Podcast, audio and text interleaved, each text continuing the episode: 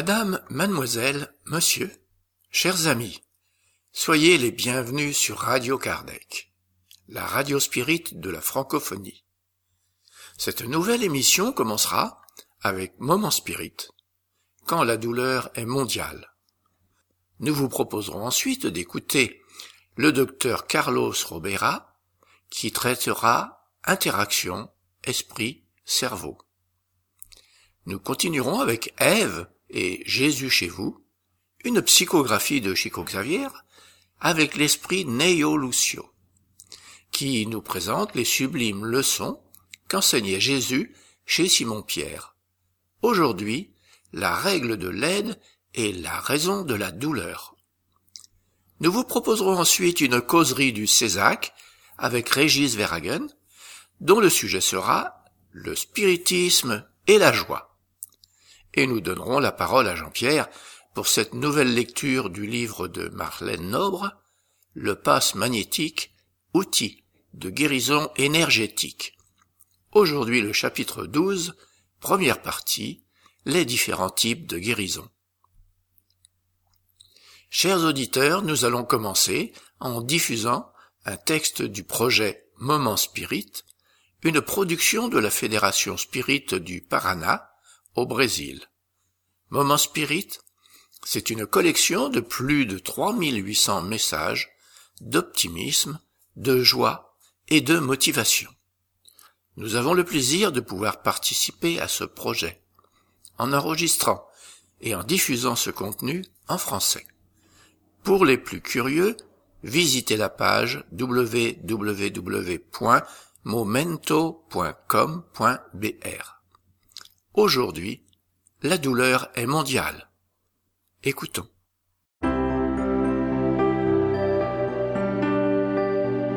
Et maintenant à l'antenne, Moment Spirit, le programme qui amène le spiritisme dans votre demeure.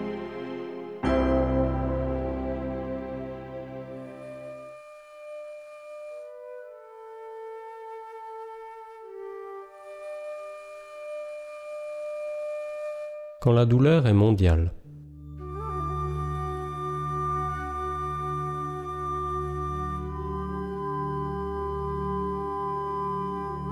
Que faisons-nous lorsque nous voyons souffrir des membres de la famille humaine? Les nations et les gouvernements souffrent. Nous souffrons tous, parce que nous sommes tous sur la même planète, la Terre, séparés uniquement par des frontières. Mais lorsque la pandémie les a franchis, nous l'avons tous compris, nous sommes une seule et grande famille. Ce qui est bon pour certains l'est pour tout le monde. Ce qui touche certains touche tout le monde. Il nous peine de voir tomber malades et mourir beaucoup de nos frères et sœurs. Au milieu du chaos, nous nous rendons compte à quel point nous ressemblons vraiment à notre Créateur. Dieu allume des lumières vives dans la lave destructrice des volcans. Dieu renouvelle l'air après la tempête dévastatrice. Dieu borde les prairies de fleurs et rénove les paysages après les ouragans dévastateurs. Nous, ces enfants, pouvons allumer des lampes dans l'obscurité, de l'espoir au milieu de la tragédie. Nous chantons alors que les larmes abondent dans nos cœurs. Nous élevons nos prières dans toutes les langues et dans toutes les croyances. Nous utilisons la technologie pour nous rassembler, pour présenter des spectacles virtuels, pour rencontrer des amis, pour organiser des salles de retrouvailles ou d'études, pour partager des prières. Nous atténuons la nostalgie, nous apprenons à nous embrasser virtuellement, en renouvelant le désir de nous retrouver peut-être bientôt. En Italie, l'un des pays les plus durement frappés par le coronavirus, qui s'est propagé rapidement, fauchant des vies, le chœur international Lirico Sinfonico a donné une leçon d'altruisme et de gratitude. Ils se sont réunis lors d'une répétition virtuelle et ont exécuté Va Pensiero de l'opéra Nabucco de Giuseppe Verdi. Pour les Italiens, le cœur des esclaves hébreux, troisième acte de l'opéra, est devenu un symbole de patriotisme. Verdi l'a composé en 1842, pendant l'occupation autrichienne, dans le nord du pays. Dans les moments difficiles, on se remémore cette chorale. Il est possible que presque tous les Italiens la portent dans leur cœur. C'est une lamentation, une prière qui pleure la patrie souffrante et perdue, une clameur au ciel. Rien de plus approprié ces jours-ci. Ce qui émeut, en outre, ce n'est pas seulement le message d'espoir de jours meilleurs, c'est l'hommage et la manifestation de gratitude faite au personnel médical et au personnel soignant. Nous croyons qu'ils n'ont jamais été aussi honorés et commémorés comme ils le sont aujourd'hui. Ces serviteurs de la collectivité, qui sont toujours prêts à agir au moment des tragédies, autant que dans la vie quotidienne, pleine de souffrances, des hôpitaux, des cliniques et des foyers. Ils forment le peloton qui est au front de la bataille. Un front où ils utilisent les armes de la science médicale et leur courage pour diagnostiquer, pour soigner. Ils ont également une famille et leur santé à préserver, mais ils sont là, prêts à se battre chaque jour pour la vie des autres. Rien de plus juste que de nous souvenir d'eux et de les inclure dans nos prières.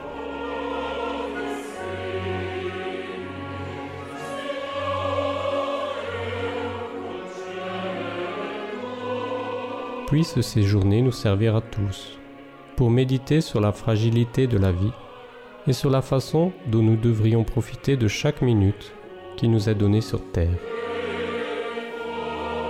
Apprenons que la meilleure chose à faire est d'être bon, serviable, fraternel et utile. Après tout, nous avons besoin et nous dépendons énormément les uns des autres. Nous sommes tous membres de la même grande famille.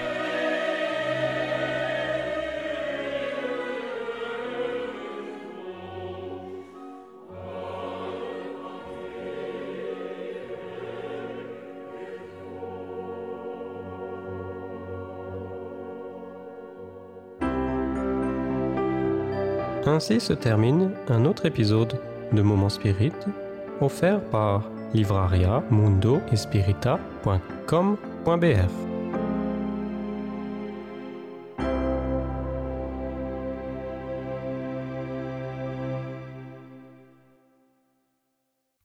Nouvelle boutique pour les livres spirit. L'association Alan Kardec propose des livres spirit pour tous.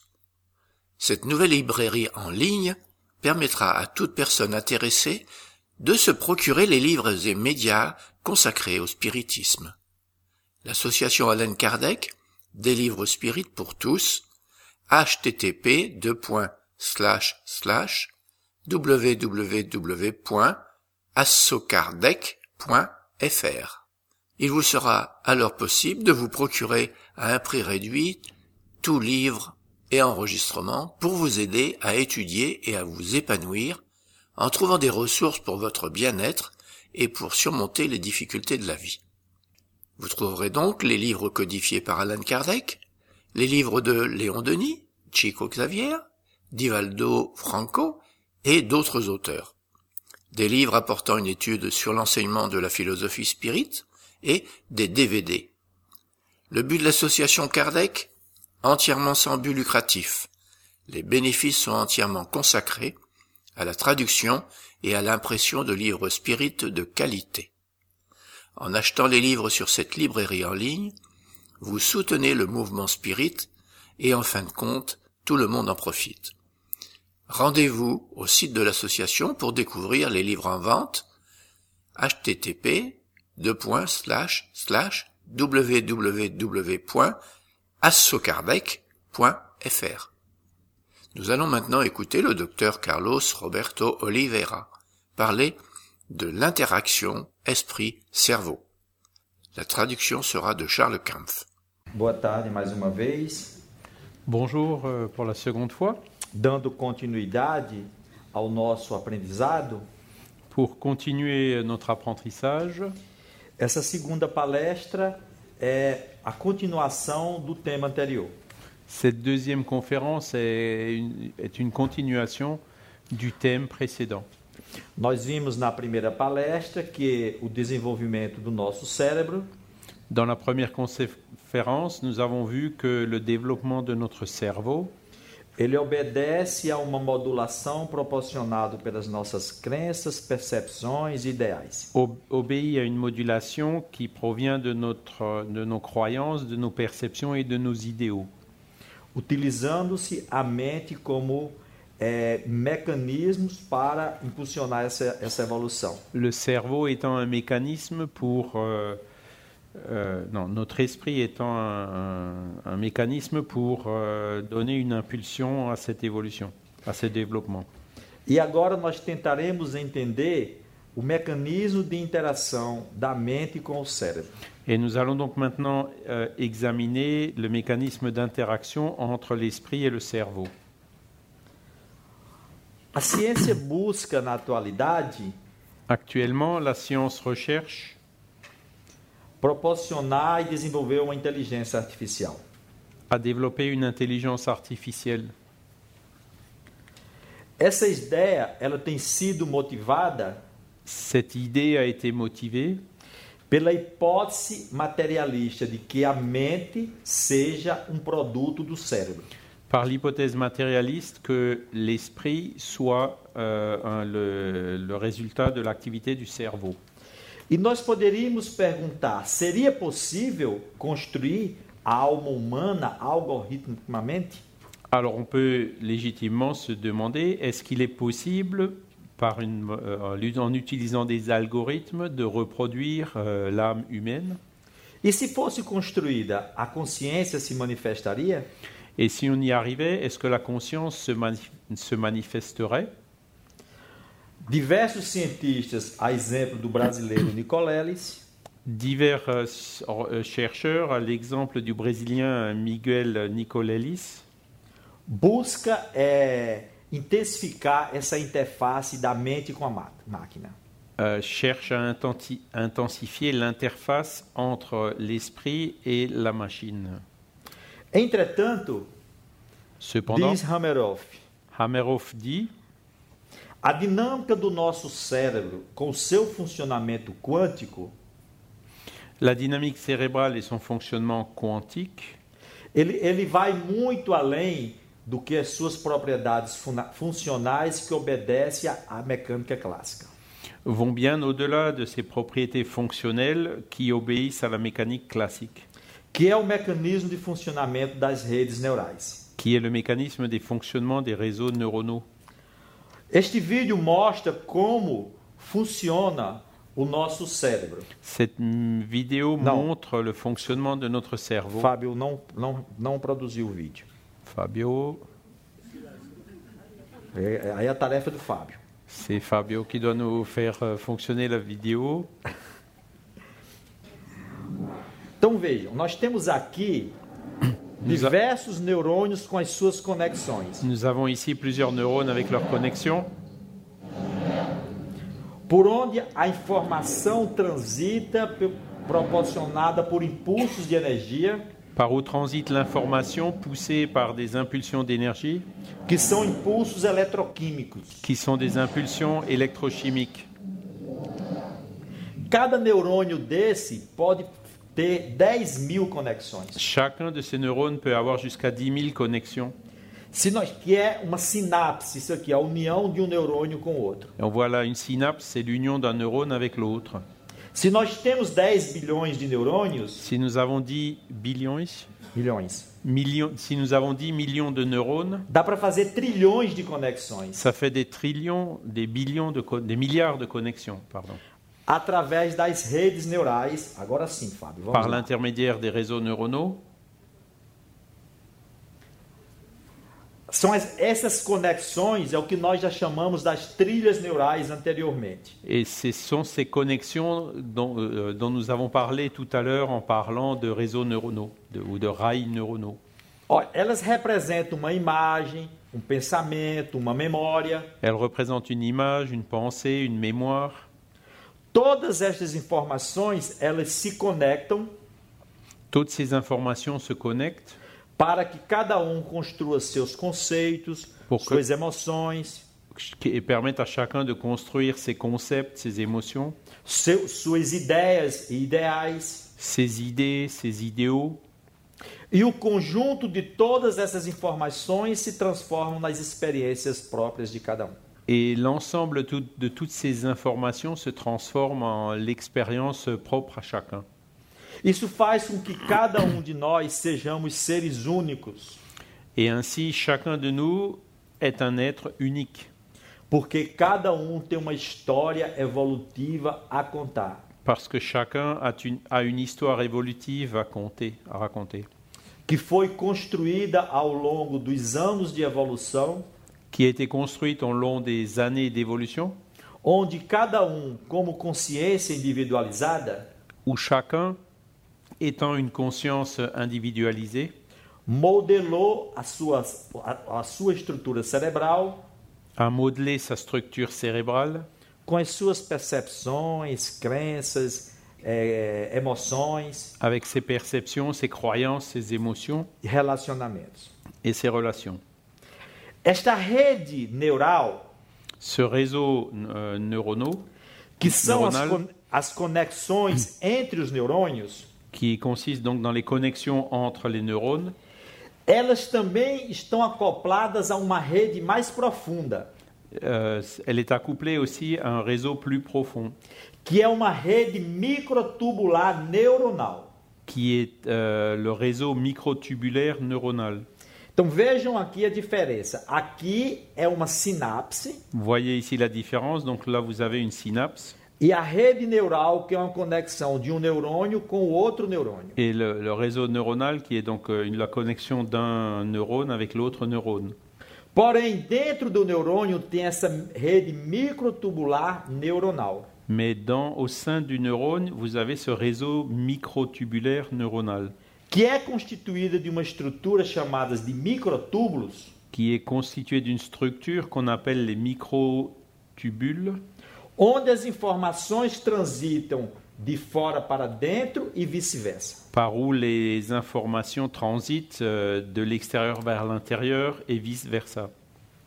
E essa rede de microtúbulos neuronal, Et ce réseau microtubulaire neuronal ela se adapta a todas as exigências do nosso cérebro, s'exa- s'adapte à toutes les exigences de notre cerveau através de um mecanismo que chamamos de neuroplasticidade. par le mécanisme appelé la neuroplasticité. E a neuroplasticidade proporciona uma alter- uma alteração no processamento de sinais. Et la neuroplasticité produit une, alterna- une euh, altération des, des signaux neuronaux. Então, existe aqui, nesse nível bem profundo, Il existe ici, dans ce, niveau, dans ce niveau plus profond, uma rede de propagação de sinais, un réseau de propagation de signaux onde existe estabilidade adaptativa où il existe une stabilité adaptative e as mudanças que qualificam o que nós chamamos da neuroplasticidade. et les, les changements qu'on appelle la neuroplasticité. Então, o nosso cérebro não é essa estrutura é, estática, Notre cerveau n'est donc pas une structure statique, ela é dinâmica, elle est dynamique, está num con- contínuo processo de transformação. dans un processus de transformation continue. E o fluxo de informações que transita da realidade objetiva para a realidade subjetiva Et le flux d'informations qui transite de la réalité objective vers la réalité subjective passa por essa interface. passe par cette interface. E nesse nível são os processos quânticos que conseguem explicar. Et c'est à ce niveau euh, que- qu'il faut utiliser donc les processus quantiques pour apporter une explication, Principalmente através do mecanismo de tunelamento quântico, en, en particulier le mécanisme du tunnel quantique, que é um evento que proporciona essa transferência de informação de uma realidade para outra. qui est l'événement qui réalise la transformation de l'information euh, en passant d'un niveau à l'autre. O, doutor, o Henry Stepp, que é um teórico quântico, Henri Stapp, est un physicien quantique euh, théorique, ele já publicou um trabalho que evidencia que o esforço mental Il a publié un travail qui met en évidence que l'effort mental, é que controla essas forças c'est c'est l'effort mental qui contrôle ses forces. e que, quando direcionadas por uma intenção, Et lorsqu'elles sont dirigées par une intention, aí interfere e influencia todos os processos cerebrais. elles interfèrent et elles influencent tous les processus cérébraux. Então, qual é a relação que existe com o nosso cérebro? Quelle est donc la relation du mental avec le cerveau? Nós seguimos essa ideia do William James, Nous suivons euh, l'idée de William James, onde ele estabelece que o cérebro ele não gera, mas sim ele, pro- ele transmite os eventos mentais. que ce n'est pas le, cer- le cerveau qui génère, mais qui ne fait que transmettre euh, Então- l'information.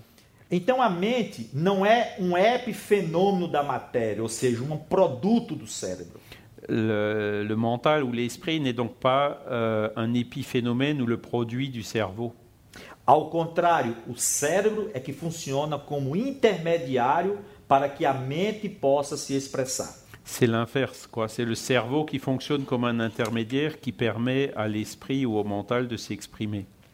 E aí diversos eventos são importantes para se encontrar essas evidências. Et plusieurs événements peuvent être observés, sont importants euh, pour euh, appuyer ces, ce fait. Então, os eventos espirituais, como os estados anômalos de consciência, Donc euh, les, les faits spirituels comme les états de conscience anor- anormaux, a origem das crenças religiosa e espiritual, como vimos eh, na palestra anterior, l'origine des croyances religieuses et spirituelles comme nous l'avons vu dans la conférence euh, précédente. elas nos ajudam a estabelecer a relação da mente e corpo. Ces phénomènes donc nous aident euh, à, à mieux comprendre ou à établir les relations entre le corps et l'esprit et le mental. Experiências espirituais, como as experiências de quase morte, que serão abordadas amanhã, Les expériences spirituelles comme les expériences de mort imminente dont nous parlerons demain, as experiências fora do corpo, de desdobramento, les expériences de dédoublement ou hors du corps, os fenômenos de autotranscendência que vimos no início da tarde, les phénomènes d'autotranscendance comme on a, dont on a parlé au début d'après-midi, as lembranças de, de vidas passadas, que são evidências de reencarnação, les souvenirs des vies passées qui suggèrent, euh, les qui suggèrent la réincarnation, as vivências e aparições mediúnicas, les visions, les apparitions et les expériences médiumniques, as visões no leito de morte, por exemplo, par exemple les visions euh, au lit de mort, as alterações psicofisiológicas, como meditação, les altérations euh, psychophysiologiques comme la méditation, as curas espirituais, les guérisons spirituelles, a prece, la prière, são outras evidências que nos ajudam a estabelecer e compreender a relação d'autres euh, faits et phénomènes qui nous aident à comprendre cette relation entre l'esprit ou le mental et le corps. Essa imagem é semelhante à que mostramos no primeiro na, na palestra anterior, Cette image, elle, elle est similaire à celle que nous avons montrée dans le slide euh, de la conférence précédente, que mostra o desvio do fluxo no- nos- nas pessoas que praticam meditação qui montre euh, la- l'altération du flux sanguin chez les personnes qui pratiquent la méditation da região parietal para a região frontal. de la région pari- pariétale vers la région frontale. E qual seria a estrutura cerebral mais importante para estabelecermos essa relação da mente com o corpo? Et on peut se poser la question, quelle est la structure cérébrale qui est la plus importante dans cette euh, interaction entre l'esprit, Nós, situ- mental et le corps et le cerveau nós situamos na glândula pineal essa estrutura única no nosso cérebro que serviria como a mediadora, ou a ponte para essa relação. Euh, L'hypothèse, c'est qu'elle se situe dans la glande pinéale, donc, qui est l'instrument principal euh, de l'intermédiaire entre le- le- l'esprit et puis le cerveau. Isto, isto aqui não quer dizer que seja o único ponto de contato da alma com a matéria, com o corpo físico. Ça ne veut pas dire que ce soit le seul point de contact entre l'âme et le corps physique. mas seria um ponto principal por onde transitam esses fluxos de informações. Mais ce serait le, le- le point principal par où transite ce flux d'informations. A glândula pineal, que é conhecido desde a antiguidade, La glande pinéale, connue depuis l'Antiquité, 330 anos antes de Cristo, já foi citado por Herófilo de Alexandria, euh, citée par Hérophile de Chalcédoine à 330 avant Jésus-Christ, e por Galeno no século II. et par euh, Galien euh, dans le, au IIe siècle. Porém, os seus conceitos começaram a surgir com os trabalhos de Descartes. Mais le, le- le concept plus détaillé euh, est venu avec les, trava- les travaux de René Descartes. Talvez mais por intuição do que por observação, Peut-être peut-être plus par l'intuition que par l'observation. ele citou-a como a sede da alma. Il l'a dénommé le siège de l'âme. É considerado um órgão vestigial, ou seja, um resquício da própria evolução. Euh, on le cite comme un organe vestigial, c'est-à-dire euh, une resquisse de l'évolution. Surgiu nos animais primitivos como uma estrutura sensível à luz.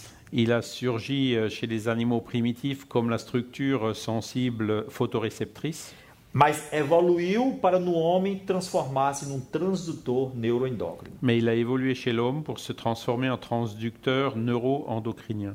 Ou seja, transformar um estímulo luminoso em uma produção de substâncias neuroquímicas. c'est-à-dire pour euh, transformer euh, une impulsion lumineuse en substance neurochimique.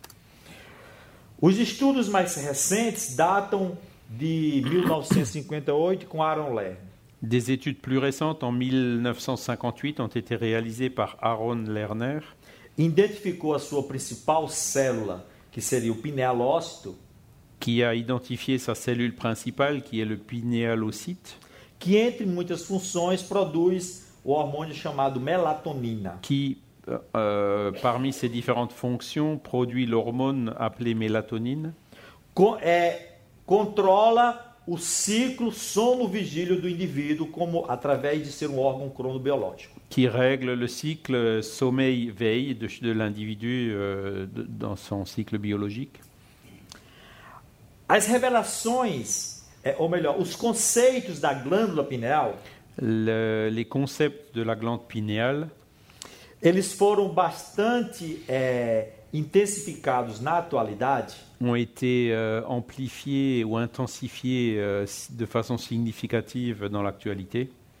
Através de uma revelação espiritual no livro Missionários da Luz, suite à une révélation spirituelle dans le livre Missionnaire de la Lumière, pelo espírito André Luiz e o médio brasileiro Francisco Cândido Xavier, que já fora citado. par l'esprit André Louis et le médium brésilien euh, Francisco Candido Xavier, dont nous avons déjà parlé,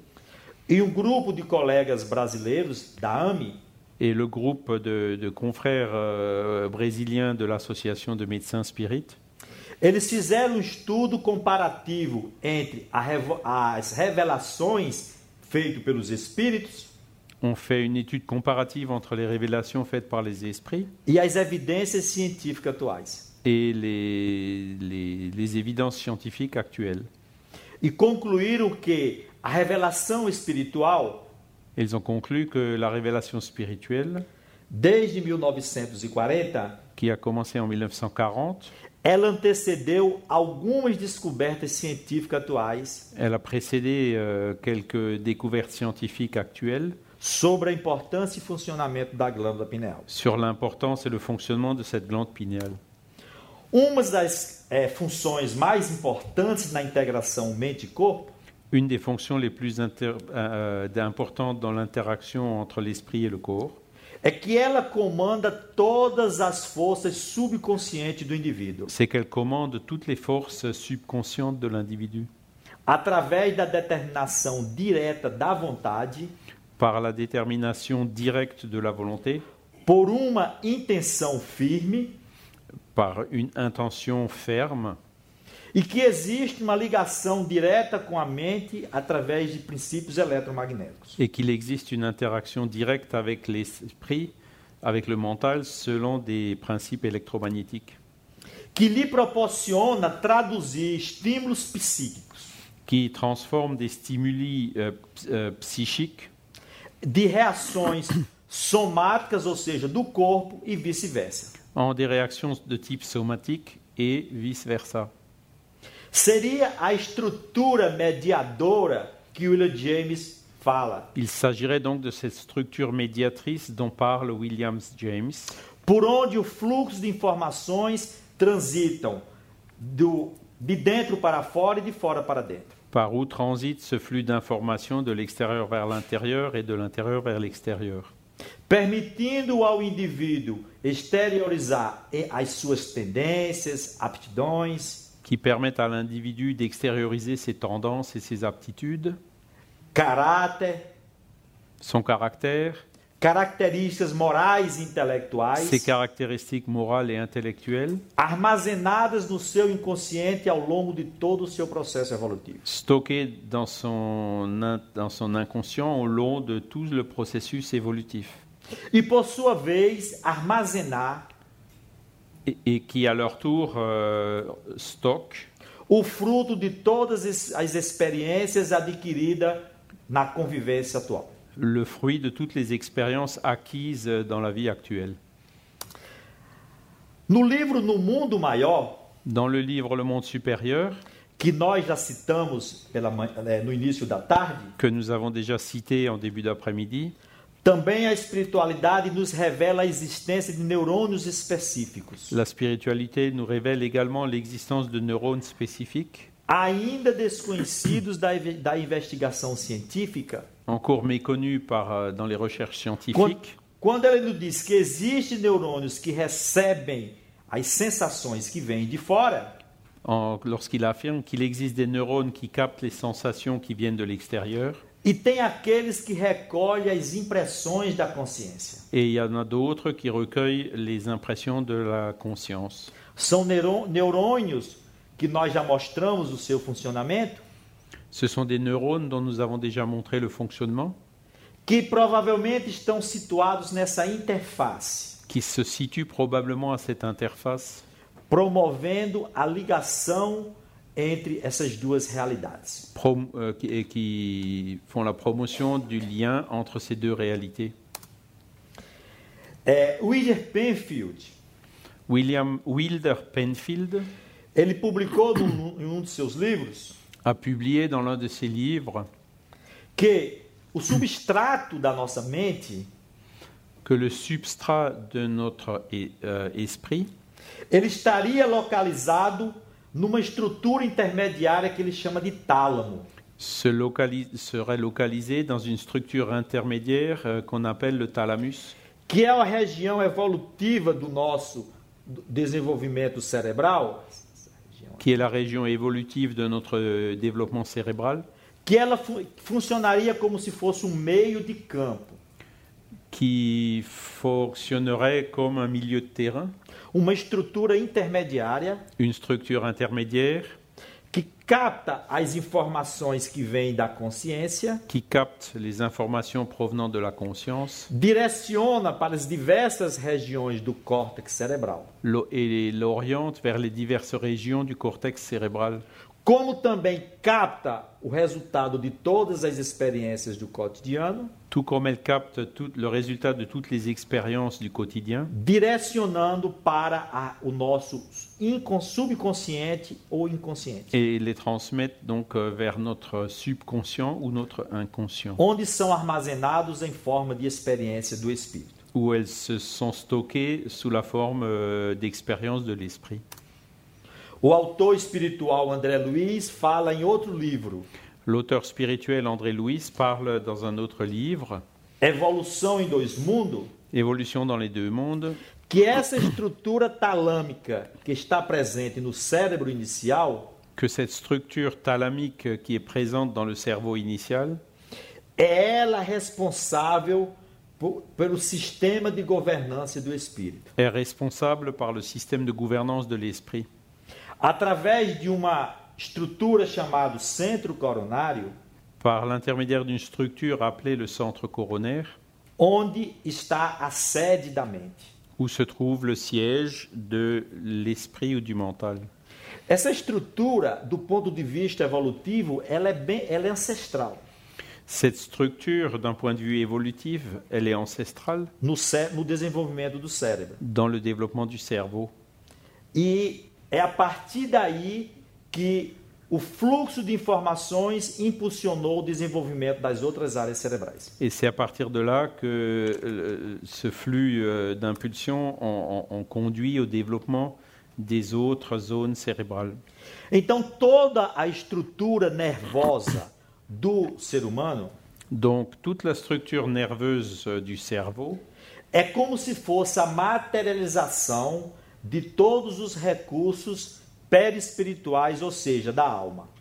Euh, c'est comme si c'était une matérialisation de toutes les ressources péris- périspritales ou de l'âme.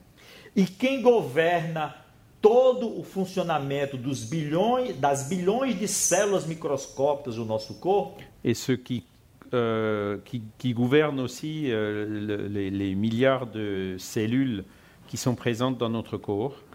É exatamente a nossa mente. Et donc, euh, toutes ces cellules sont gouvernées par notre mental notre esprit, Que nós poderíamos traduzir como o espírito, qu'on pourrait aussi appeler l'esprit. porque a mente é o espelho da alma. Parce que le mental, donc, c'est le reflet de l'âme. Esse controle através de impulsos mentais Ce contrôle par des impulsions mentales proporciona todo o equilíbrio por mediadores orgânicos, Que diz André Luiz. maintient l'équilibre organique, nous dit André Louis. Estes mediadores é, é, são produzidos pelas células, são substâncias químicas Et donc, euh, les cellules produisent euh, des substances, des médiateurs ou des substances chimiques que são elaboradas e secretadas pelas células, élaborées et sécrétées par euh, les cellules, mas obedece ao impulso mental que é predeterminante. mais qui obéissent à l'impulsion mentale qui est prédominante.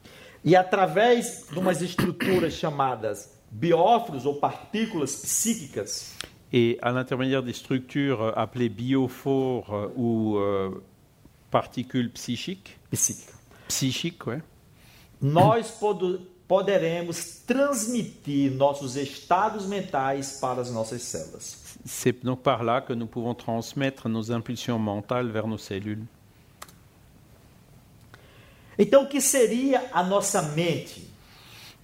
Qu'est-ce que c'est donc que l'esprit ou notre mental Este autor espiritual define como campo da nossa consciência desperta. Euh, l'auteur- Le même auteur spirituel le définit comme le domaine de notre conscience d'éveil, Dentro da faixa de evolução que cada um se encontra. au niveau évolutif où chacun se, se trouve. Por isso que não existe nem duas pessoas nem duas mentes iguais. Et c'est pour ça qu'il n'y a pas deux personnes ou deux euh, esprits ou, égaux. Porque cada um de nós construiu o seu estado mental Parce que chacun de nous a construit son état mental. Que caracteriza o seu nível de evolução espiritual?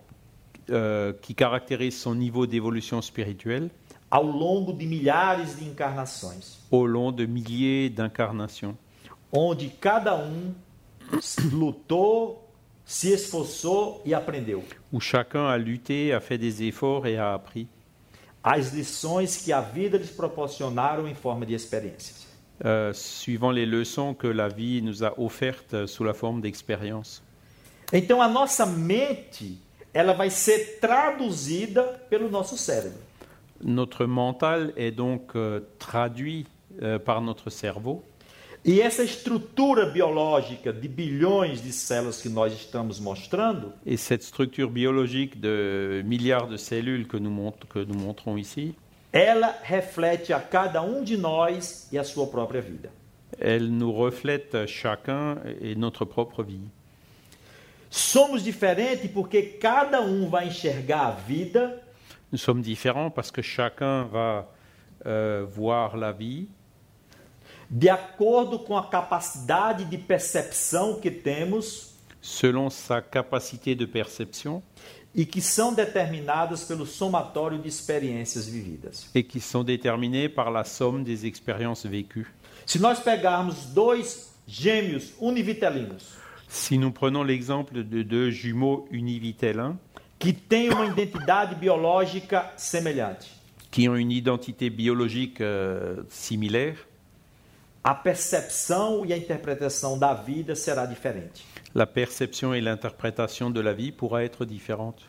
Porque a sua alma ou seu espírito Parce que euh, son âme ou son esprit tem uma coletânea própria de habilidade e de experiências adquirida na vida. a une collection propre d'habiletés et d'expériences que lui a proportionné la vie. Então, o nosso cérebro, com estas células especiais que são os neurônios, Donc notre cerveau, euh, par ces cellules spéciales qui constituent les neurones, elas são verdadeiras usinas microscópicas que produzem e manipulam a matéria mental. ce sont de, ver- de véritables usines microscopiques qui euh, élaborent la matière mentale, Sempre sob o impulso do espírito. toujours sous l'impulsion de l'esprit. Essa matéria mental ela é manipulada e expressa em diversas correntes. Cette euh, matière mentale est euh, exprimée euh, dans divers courants que vão se exteriorizar e viajar ao infinito, qui s'extériorisent et, et voyagent à l'infini, influenciando outros seres, mas ao mesmo tempo sendo influenciado por correntes mentais semelhantes. qui influencent d'autres êtres, mais qui en même temps est, influé, est influencé par d'autres courants cérébraux. Estabelecendo um mecanismo de comunicação e de associação Et donc ceci établit des mécanismes de communication et d'association que faz com que todos os seres estejam unidos pelo mesmo modo de sentir e pensar. qui font que tous les serfs sont unis par le même mode de sentir et de penser. Então, desta matéria mental dos seres criados, Donc de cette matière mentale euh, des êtres créés, se estuda o pensamento ou fluxo energético e espiritual de cada um. on peut analyser, étudier la pensée ou le flux énergétique de, énergétique de chacun, que se expressa através de ondas mento-eletromagnéticas. qui s'exprime par l'intermédiaire d'ondes euh, men- men- alors, oula, Hmm. Euh, mentales et, et électromagnétiques. São ondas eletromagnéticas que transmitem estados mentais. Ce sont des ondes électromagnétiques qui transmettent euh, des états mentaux. Nas legiões angélicas, por exemplo, se expressam em raios super ultra curtos. Dans les régions angéliques, euh, elles s'expriment par des rayons ultra super courts. Na mente humana, elas estão nas ondas curtas, médias e longas. Chez l'être humain, elles sont dans les ondes courtes, moyennes ou longues. E na grande maioria dos animais, como ondas fragmentárias, ou seja, descontínuas. Et dans la, chez la plupart des animaux, ce sont des ondes fragmentaires ou discontinues. Se observarmos essa figurinha aqui em cima, Si nous voyons ce dessin euh, au-dessus de ce slide, nós temos aqui o espectro eh, de visão hum- humana, nous avons donc là le spectre visible humain, onde nós enxergamos do vermelho ao violeta. donc qui va euh, d'une perception visuelle entre euh, l'infrarouge et à l'ultraviolet. E aqui as ondas eletromagnéticas com as suas características principais, Et là, vous voyez les ondes magnétiques avec leurs caractéristiques principales, como raios gamas de alta frequência, qui vont jusqu'en rayon gamma de haute euh, fréquence, que são raios curtos. donc euh, des rayons euh, de- à- à- à longueur d'onde très courte. As legiões angélicas se expressam em frequências muito além disso aqui. Et les, les- les- les régions, dans les régions angéliques, euh, les expressions mentales sont dans des fréquences bien au-delà de celles-ci, onde o olho humano não consegue, é, digamos assim, é, estar presente sem ser afetado. Que l'œil humain n'arrive pas à être présent sans en être euh, touché. Cada espírito, Chaque esprit, pelo, vi- pelo poder vibra- vibratório que ele possui, dont le, bah, par le pouvoir vibratoire dont il est doté, como é que ele vai definir, definir as suas ondas mentais? euh, comment est-ce qu'il va définir euh, ces ondes mentales?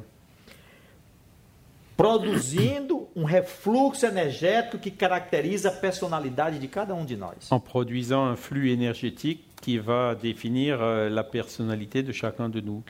É definido pela grandeza moral que cada um adquire. Défini par la grandeur morale acquise par chacun, Do ponto de vista de quê? De amor e sabedoria que cada um acumulou em si próprio. du, du point, en termes d'amour et de sagesse qu'il a déjà réussi à conquérir euh, en soi. Nós vimos no início da tarde Nous avons vu en début d'après-midi que os valores éticos e morais foram os principais impulsionadores da evolução do ser. que les valeurs éthiques et morales ont été celles qui ont proportionné euh, l'évolution de l'être. Estamos vendo agora que é a grandeza moral acumulada em cada um de nós Nous voyons maintenant que c'est la grandeur morale euh, accumulée en chacun de nous que define a nossa personalidade e a nossa característica como ser espiritual.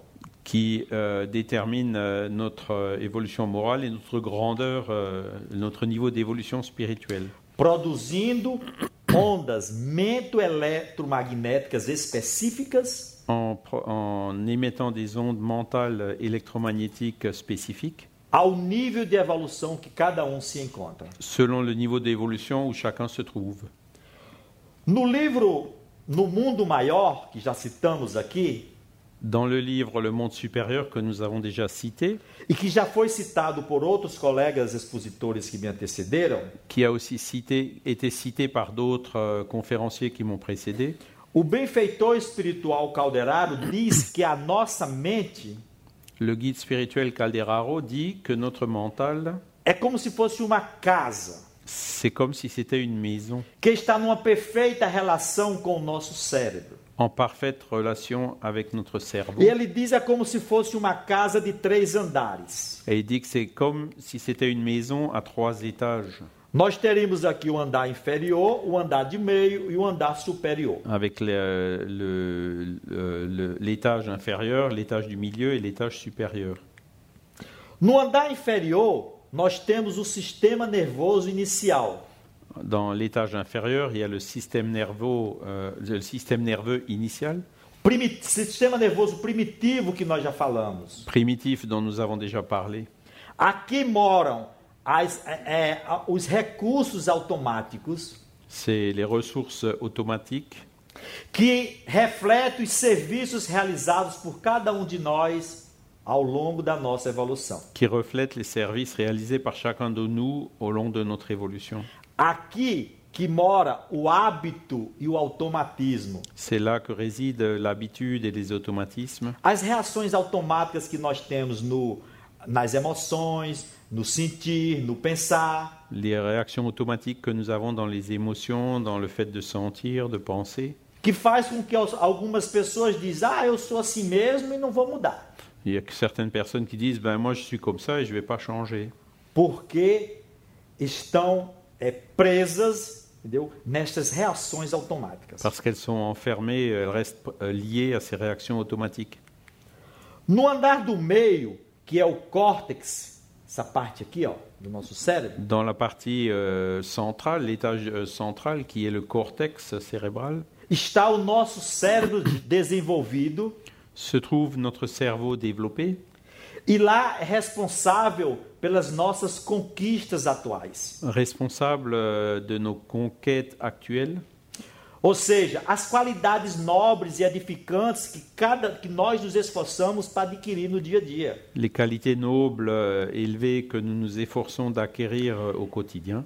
É aqui que reside ó, o esforço e a vontade de C'est cada um de ici que nós. réside l'effort et la volonté de chacun de nous.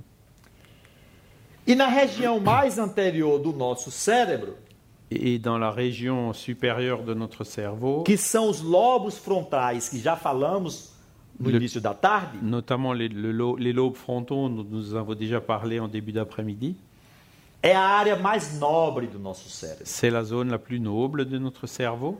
É lá que mora o ideal e a meta que nós temos que alcançar um dia. C'est là où se situe l'idéal et l'objectif que nous devrons atteindre un jour.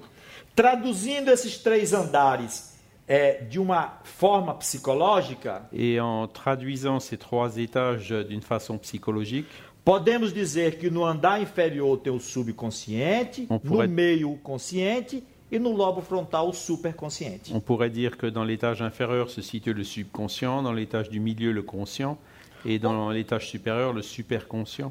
Ou seja, trazemos em nós passado, presente e futuro. Ou aussi le passé, le présent et l'avenir.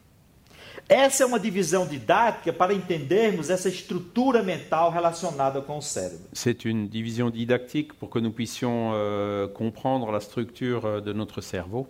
Porém, do ponto de vista prático, que é o que nos interessa, Mais d'un point de vue pratique, euh, c'est ce qui nous intéresse. como traduzir estas estruturas? Comment, c'est de voir comment traduire ces structures.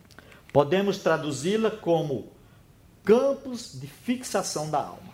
Nous pouvons les traduire comme des champs de fixation de l'âme. É De aqui que nós é para este fator que nós temos que nos preocupar. Et c'est ce facteur euh, dont nous devons euh, nous préoccuper.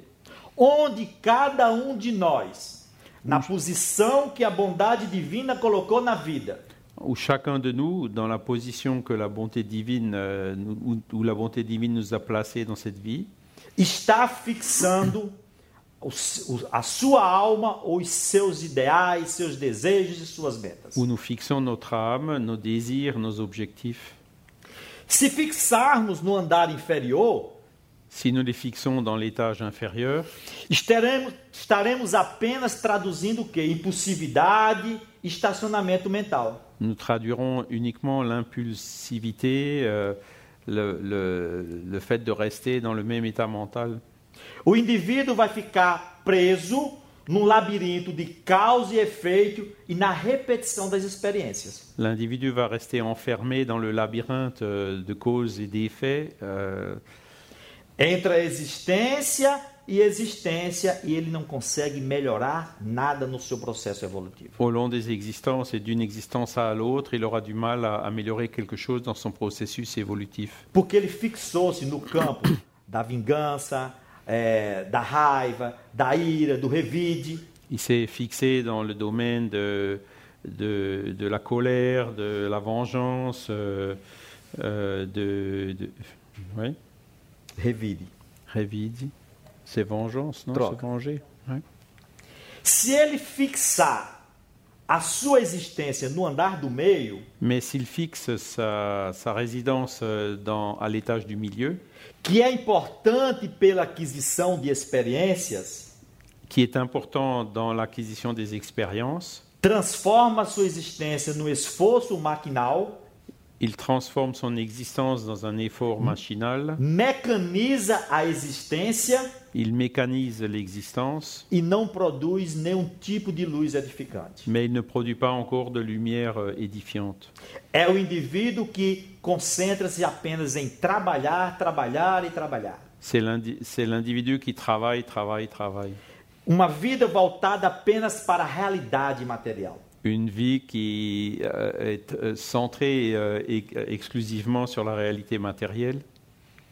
Se ele concentra sua existência apenas no andar superior, Mais s'il concentre son existence euh, uniquement dans l'étage supérieur, onde moram as noções superiores da alma, où se trouvent les notions supérieures de l'âme, é apenas uma contemplação sem obras, c'est à peine une contemplation sans travaux, uma meditação sem trabalho e uma renúncia sem proveito. une méditation sans travail et une renonciation sans profit. É o indivíduo que acha que apenas na contemplação mística C'est l'individu qui pense que seul dans la contemplation mystique ou religiosa ou religieuse, ele vai alcançar a meta superior da vida. il atteindra la- la- l'objectif supérieur de la vie. O que fazer então? Donc, qu'est-ce qu'il faut faire Orienta-nos os benfeitores espirituais que nós devemos buscar o equilíbrio Les bienfaiteurs spirituels nous conseillent de rechercher l'équilibre entre ces trois étages. De que forma? Et comment De que modo? De quelle Devemos manière buscar as nossas conquistas passadas para orientar os nossos serviços na atualidade. Nous devons euh, donc rechercher et valoriser nos conquêtes passées pour guider euh, no- no- notre travail euh, d'aujourd'hui. Ou seja, identificar em cada um de nós quais são as tendências e os hábitos que estão direcionando a nossa vida. Identifier en chacun de nous les habitudes qui directionnent, euh, qui dirigent euh, l'orientation, enfin notre vie. Ao mesmo tempo, amparar-se na esperança da fonte superior do idealismo elevado. Et en même temps, donc, se soutenir euh, de- sur la source, par la source d'inspiration euh, supérieure, No esforço presente pela mudança, pela renovação, l- euh, par l'effort du changement, du renouveau, e captar do plano divino todas as energias et du plan, restaurativas. Et capter du plan divin toutes les énergies restauratrices para que cada um possa construir um futuro edificante. pour que chacun de nous puisse construire euh, un Então- futur édifiant. Este é o grande desafio do ser humano. Vous voyez là le grand défi de l'être humain, Identificar o que é a bagagem interior que ele já armazenou em milhares de anos de existência et, identifier dans le bagage euh, intime qu'il a accumulé au cours de milliers d'existences, identificar aquelas que precisam ser alteradas e modificadas para melhor? Voir celles qui ont besoin d'être modifiées, altérées euh, et améliorées, e promover a renovação em si mesmo, et promouvoir euh, ce renouveau en soi-même. Através da vivência das leis morais. Par la mise en pratique des lois morales.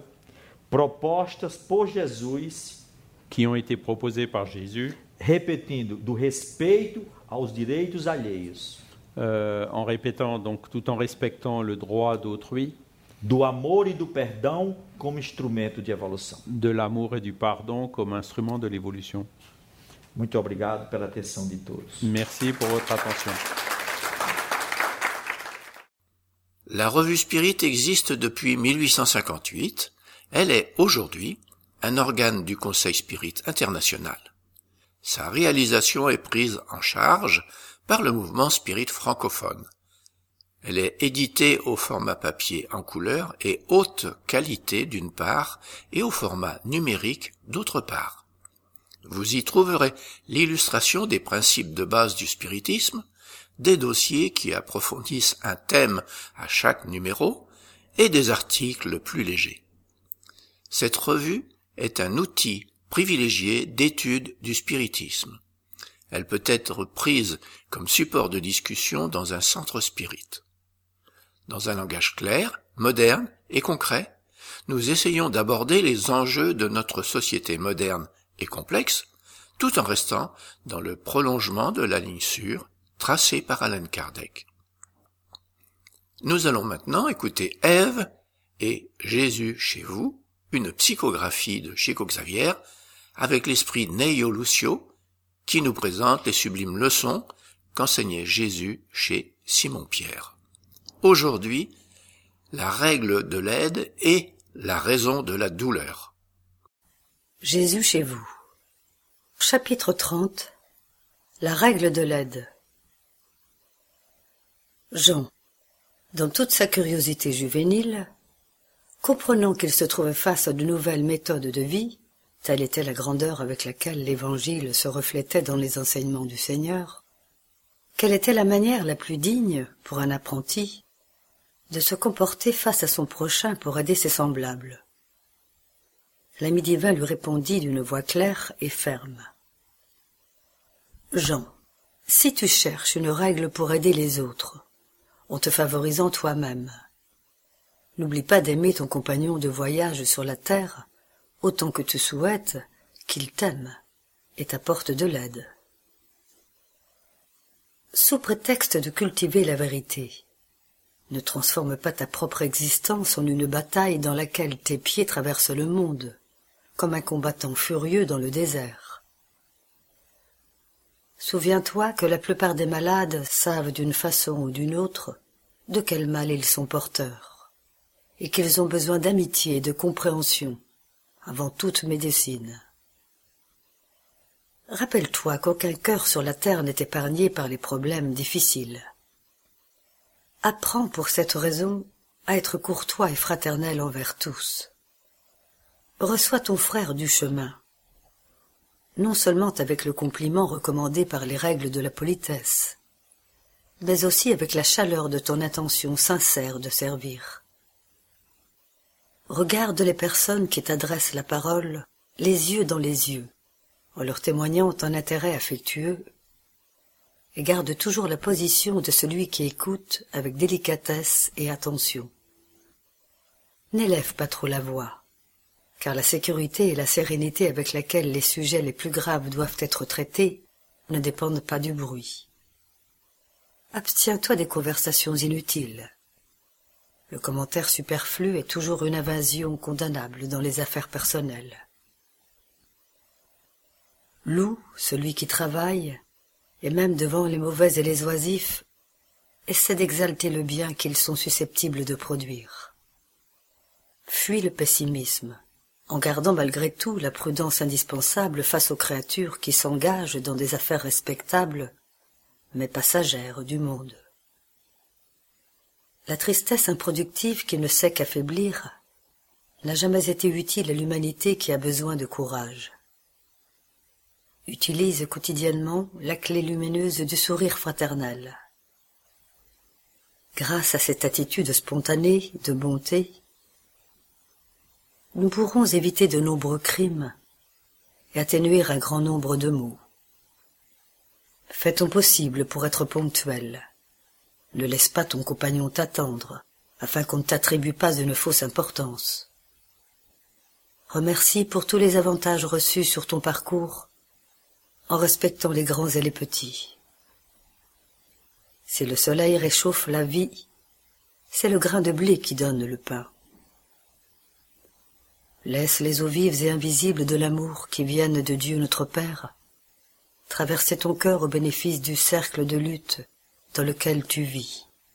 L'amour est la force divine qui grandit la vie et confère le pouvoir. Faisons surtout le mieux que nous pouvons pour le bonheur et l'élévation de tous ceux qui nous entourent non seulement ici, mais partout, pas seulement aujourd'hui, mais toujours. Le Christ se tut, et devant la beauté du programme qu'il venait d'entendre, le jeune apôtre demanda avec respect. Seigneur, comment arriverai-je à mettre en pratique de tels enseignements aussi expressifs? Le maître lui répondit avec fermeté. La bonne volonté est notre recours à tout moment. Et, passant sa main dans les cheveux du disciple inquiet, il termina les prières du soir.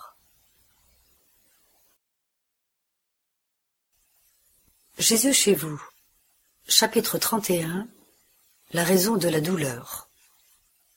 Rachel, ancienne servante de la demeure de Chouza, prit la parole pour demander au maître pourquoi la douleur se transformait-elle en affliction sur les chemins du monde. L'homme n'était-il pas une création de Dieu? La créature ne dispose-t-elle pas du concours béni des anges? Le ciel ne veille-t-il pas sur les destinées de l'humanité? Jésus posa sur l'interlocutrice un regard ferme et dit la raison de la douleur humaine découle de la protection divine. Les peuples sont des familles de Dieu qui, tout comme les grands troupeaux, sont appelés à rejoindre l'étable du Très-Haut. La terre est le chemin. La lutte qui enseigne et édifie est la marche. La souffrance est toujours un aiguillon qui réveille les brebis distraites sur les marges du chemin véritable. Quelques instants silencieux s'écoulèrent, et le maître reprit son récit. L'excès de pouvoir favorise l'abus. Le surplus de confort amène souvent la paresse, et le pain qui s'amoncelle en excès alimente généralement les vers qui se complaisent dans la moisissure. Voyant toutefois que l'assemblée d'amis demandait une explication plus claire, Jésus fraternellement donna ce commentaire. Sur l'ordre du Père éternel, un ange, pour son propre compte, prit sous son aile, depuis sa naissance, un homme ordinaire. Il lui apprit à s'alimenter, à mouvoir ses membres et ses muscles, à sourire, à se reposer et à se réfugier dans les bras maternels. Restant nuit et jour auprès de son protégé, il lui apprit à prononcer ses premiers mots, et par la suite orienta ses nouvelles impulsions en lui apprenant à raisonner, à lire, à écrire et à compter. Il le protégeait à tout moment de l'influence pernicieuse ou funeste des esprits négatifs, qui certainement l'entraîneraient vers le tourbillon de la mort. Lui insufflant des idées illuminées par les clartés du bien infini, par mille manières imperceptibles de lui porter secours, il lui assura la santé et l'équilibre du corps. Il lui donnait des médicaments invisibles à travers l'air et l'eau, les vêtements et les plantes. D'innombrables fois il le sauva de l'erreur, du crime et des maux sans remède qui tourmentent les pécheurs. Le matin, le page céleste accourait attentionné pour lui préparer une journée calme et profitable afin de protéger sa respiration, son alimentation, sa pensée, en surveillant ses pas avec amour, pour mieux protéger ses dons. Le soir, il se plaçait à la tête de son lit pour protéger son corps contre l'attaque des génies de l'enfer, en l'attendant avec un soin tout paternel pour les douces instructions spirituelles inspirées lors de son sommeil pendant toute sa vie. Il guida ses idéaux en l'aidant à choisir ses émotions et à faire un travail digne et respectable. Il clarifia le jeune cerveau, lui insuffla un enthousiasme sain vers la vie supérieure. Il l'encouragea à former un règne de sanctification et de service, de progrès et de perfectionnement dans un foyer. Mais l'homme, qui ne s'était jamais souvenu de remercier pour les bénédictions dont il était l'objet, devint orgueilleux et cruel face aux intérêts d'autrui. Lui, qui avait reçu tant de grâces célestes, n'avait jamais eu envie de les étendre sur la terre. Il se servait de la gloire dont il avait été revêtu par son bienfaiteur dévoué et invisible pour humilier les autres. Quand il ressentit la première déception que lui-même avait provoquée par mépris de la loi de l'amour universel qui prône la fraternité et le respect envers ses semblables, il gesticula, révolté contre le ciel en accusant le Seigneur suprême d'être injuste et infidèle. Affligé, l'ange gardien essayait de relever son idéal de bonté, quand un ange supérieur s'approcha de lui et ordonna que la première déception du filleul endurci par l'excès de largesse se convertit en affliction. Passant mentalement de désespoir en désespoir, l'homme commença à recueillir les valeurs de la patience, de l'humilité, de l'amour et de la paix avec tous, en devenant alors un précieux collaborateur du Père dans la création. Lorsque le récit fut terminé, Jésus attendit que Rachel lui fît part de ses doutes, mais la servante s'était tue, dominée par la méditation que les enseignements de la nuit lui avaient suggérée. L'évangile à la maison fut donc terminé par une ardente prière de joie, indéfinissable. La journée de la Fédération Spirit française aura lieu les 31 octobre et 1er novembre 2020 au domaine de Bénévent, 195 chemin de Bénévent, à Denicé, 69 640. C'est une communication de la Fédération Spirit française les inscriptions ont lieu par mail à fédérationspiritfrançaise.gmail.com. Nous allons écouter maintenant une causerie du Césac avec Régis Verhagen, dont le sujet sera le spiritisme et la joie. Alors c'est intéressant que pendant la lecture du début, je sois tombé sur ce texte euh, qui parle de euh, pleurs et de grincement de dents, du fait que la Terre n'est pas spécialement un monde euh, très agréable. Parce que, en effet, c'est vrai, sur la Terre, on va trouver pas mal d'épreuves, on va trouver pas mal de difficultés et de choses à surmonter. Et bien souvent, en fait, on va avoir du mal, justement, avec toutes ces épreuves, à trouver ce qu'on peut trouver comme bonheur ici sur Terre et surtout à bien choisir nos, euh, nos joies et nos sources de joie.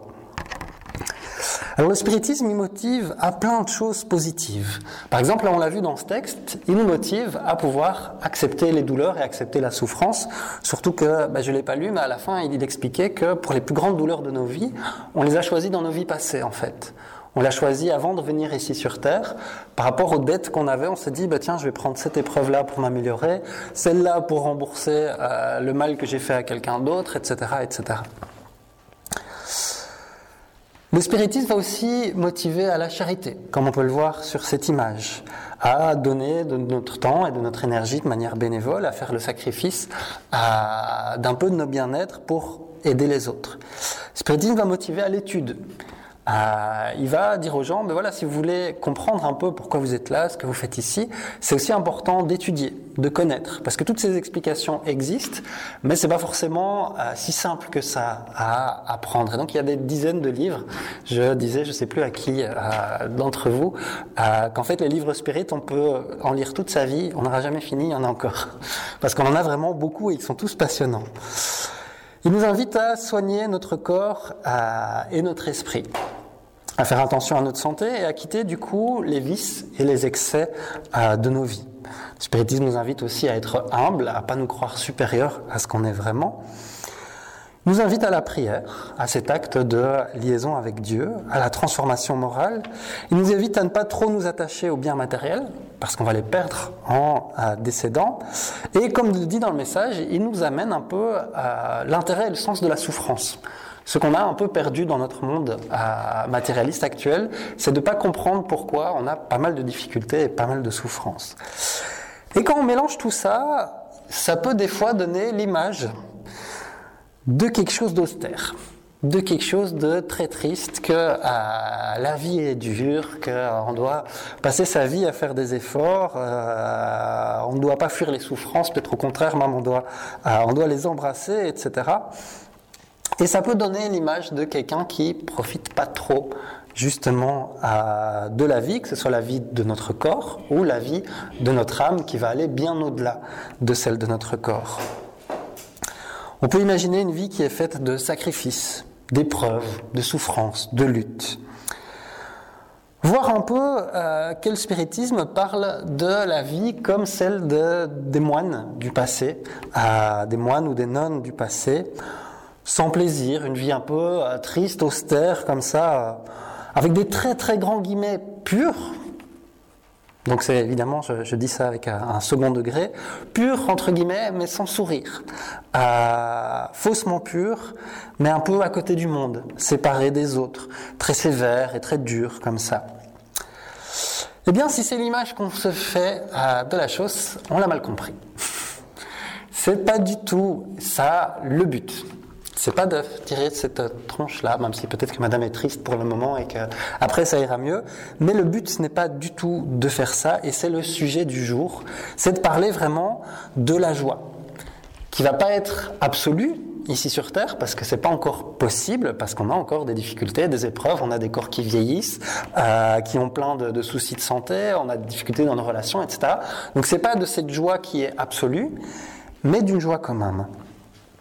Et donc le texte qu'on étudie aujourd'hui est tiré de l'évangile selon le spiritisme, le chapitre 17, euh, le point 10 qui parle de l'homme dans le monde. Et donc je vous lis un article ici, euh, je vous lis un extrait ici. La vertu ne consiste pas à revêtir un aspect sévère et lugubre, à repousser les plaisirs que vos conditions humaines permettent. Un des principes du spiritisme, on l'a vu plus tôt, c'est la charité. Alors on voit souvent le mot charité comme étant quelque chose de, très euh, codifié. On imagine souvent l'aumône qu'on donne à un mendiant ou des choses comme ça, ou encore un don qu'on peut faire à une association. Mais la charité, c'est beaucoup plus large que ça. Un synonyme de charité, pour faire plus simple, c'est aider. Et quand on comprend ça, on voit que bah, ce terme de charité, c'est pas euh, juste avec des inconnus, juste avec des causes, juste avec euh, des gens qui sont sans abri ou qui, ou qui mendient dans la rue. C'est avec tout le monde et mille fois plus avec nos proches qu'avec des inconnus, puisque c'est avec eux qu'on passe la majeure partie de notre vie. Et donc, si c'est pour passer sa vie à côté du monde, comme un moine un peu isolé de la société, on est en train de se tromper. Parce que c'est pas possible de pouvoir venir en aide aux autres, à tous les autres, en étant isolé. Donc le spiritisme euh, explique vraiment que cette vie euh, monastique, coupée du monde, elle est déconseillée, parce qu'elle nous prive justement de tout ce qu'il y a de riche avec le fait de vivre avec les autres. En d'autres mots, le fait de vivre complètement isolé, c'est une forme d'égoïsme. Un égoïsme entre guillemets spirituel, mais un égoïsme toujours. Parce que c'est facile d'être en paix quand on vit sur une montagne avec pour seul dérangement un fin filet d'eau qui coule avec un bruit délicieux. C'est tout à fait facile. Essayez maintenant de faire la même chose avec cinq enfants à la maison, avec leurs devoirs à faire, plus en préparant à manger et euh, des tâches à la maison, etc., etc. Vous verrez, la paix est une conquête beaucoup plus dure, mais beaucoup plus réelle. Parce que celui qui vient de sa montagne, il arrive en ville et tout de suite il est angoissé. Tandis que celui qui a appris à être zen avec les cinq enfants, bon j'exagère un peu, mais celui qui a appris à être zen dans les épreuves et les secousses, il peut lui arriver plein de choses, il va les prendre tranquillement. Et c'est ça qui est intéressant, c'est que justement avec la vie, avec les autres, dans notre milieu, avec nos proches, avec nos collègues de travail, avec nos amis, avec notre famille, etc., c'est qu'on s'enrichit. C'est eux qui sont nos professeurs à travers les difficultés, les épreuves et à travers la vie avec eux on s'enrichit, on grandit, etc. Et c'est pour ça que le titre de ce passage, c'est l'homme ou la femme, évidemment, dans le monde. Pour dire que on doit vivre dans le monde. On doit euh, essayer d'avoir des proches, des amis, de la famille. C'est pas parce qu'on est spirit et qu'on fait attention à sa santé qu'on va pas aller à des fêtes, par exemple. On doit pouvoir sortir, s'amuser, passer du bon moment, etc. On l'a vu dans le premier texte, la vie peut avoir énormément de difficultés. Et si on n'a pas ces moments de respiration, ces moments de joie, ces moments où on se recharge, ça va être encore plus difficile et plus dur. Donc vraiment, le, spiritisme, il n'invite pas à une vie qui, est euh, triste et déprimante. Il invite à ce qu'on fasse des efforts, à ce qu'on grandisse, à ce qu'on se transforme. Mais tout ça, c'est un truc positif c'est toutes des choses pour essayer d'être plus heureux. Je reprends l'exemple de la paix que j'ai mis au début. Si on est angoissé, par exemple, moi je suis quelqu'un un peu angoissé, euh, si on apprend justement des choses comme la foi, la foi c'est une des qualités qu'on peut apprendre, chacun à son rythme, chacun selon ce qu'il a envie d'apprendre, etc. Celui qui a confiance que bah, rien ne va lui arriver de, grave, qu'il a fait sa part et que maintenant bah, c'est entre guillemets dans les mains de Dieu et qu'il ne sait plus rien faire, celui qui arrive à être paisible face aux épreuves, eh bien il est plus heureux, il est plus serein et même quand il a des gros problèmes, il peut porter un sourire sur son visage. Vraiment, ce que le spiritisme fait par rapport à toutes ces invitations qu'on a vues au début, c'est pas du tout l'invitation à l'austérité, comme on l'a sur cette image. C'est une invitation au bonheur progressif, mais un bonheur qu'on choisit vraiment. Parce qu'il y a une distance entre le bonheur et la joie momentanée, qui dans certains cas va être suivie d'une douleur. C'est typiquement le cas quand on consomme des choses avec excès. L'alcool est un bon exemple.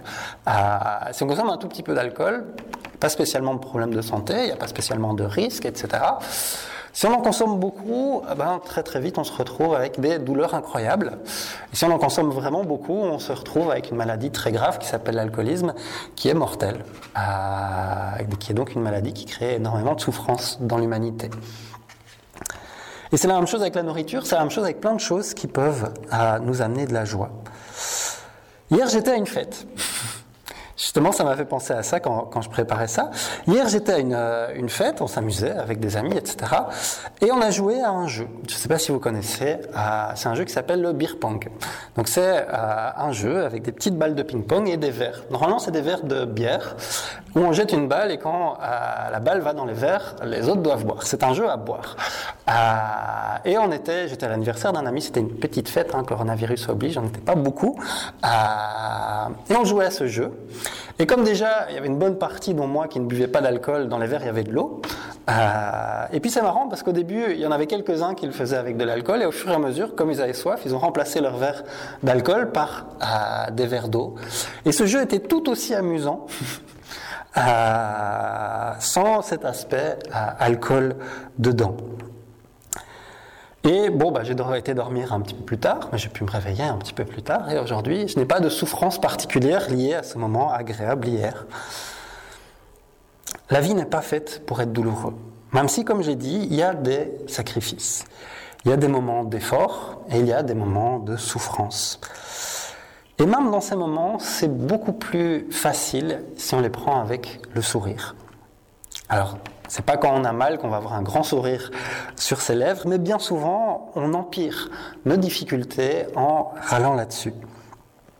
On n'a pas été créé, en fait, en tant qu'être vivant, être humain, on n'a pas été créé pour souffrir. Au contraire, on a été créé pour être heureux. Le truc, c'est qu'on n'est pas encore tout à fait super doué pour ça, et qu'on apprend avec ça. Et que des fois, ben, pour des moments de joie qu'on a mal choisis, on se retrouve avec des moments de douleur après. Mais le but de tout ça, c'est de nous apprendre. C'est nous apprendre, te dire, je reprends mon exemple de fait, c'est de dire, ok, si tu abuses avec la nourriture ou tu abuses avec l'alcool, c'est pas un chemin qui va te rendre heureux, quoi. C'est un chemin, ok, sur le moment, tu vas être un peu content, et puis tout de suite, très vite après, tu vas souffrir. Pour qu'on se rende compte de dire, ok, c'est pas ce chemin-là, c'est pas cette joie-là qui va me rendre heureux. Mais c'est super important de mettre de la joie dans ce qu'on fait. Par exemple, en préparant cette causerie, donc je me suis réveillé samedi matin euh, avec ma compagne, etc. J'aurais pu faire autre chose que ma journée, mais je devais préparer cette causerie. Ça m'a pris quelques heures.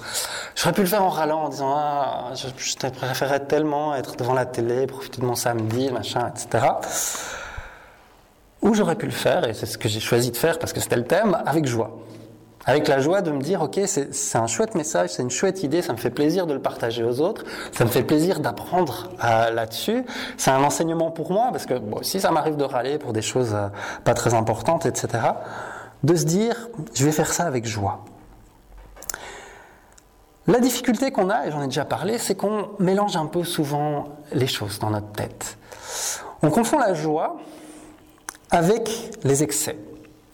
On confond la joie avec la folie, la déraison, le fait de faire des choses complètement folles. On confond la joie parfois avec la paresse. L'idéal, je serais bien quand je serais en vacances.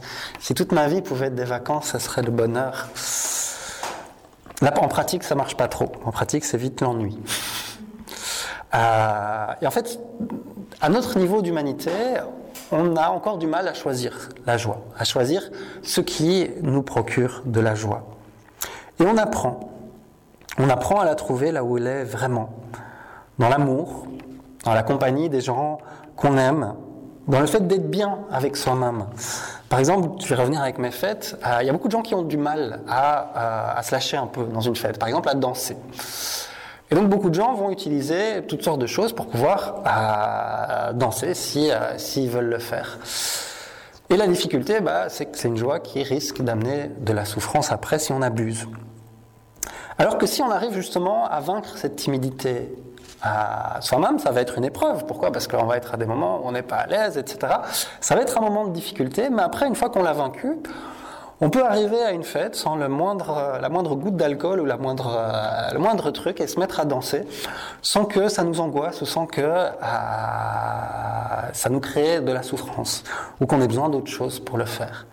Et donc ça a été un moment d'épreuve et puis c'est plus agréable. Alors j'ai donné cet exemple-là de fait, mais évidemment on peut euh, l'amener sur plein d'autres sujets. Donc la joie, on va la trouver dans l'amour, dans la compagnie, dans le fait de faire le bien. On ne se rend pas compte, mais le fait d'aider les autres, c'est quelque chose qui provoque une joie que rien d'autre ne provoque. C'est vraiment en l'expérimentant, en faisant cette, euh, cette charité sincère, qui n'est pas facile, ça crée une joie qui est assez euh, belle. La prière aussi que beaucoup euh, de gens euh, ont lié avec quelque chose d'austère, c'est aussi quelque chose qui peut être très joyeux et apporter une énergie, une joie très calme, très paisible, mais qui peut aussi être très agréable, tout comme toute forme de spiritualité.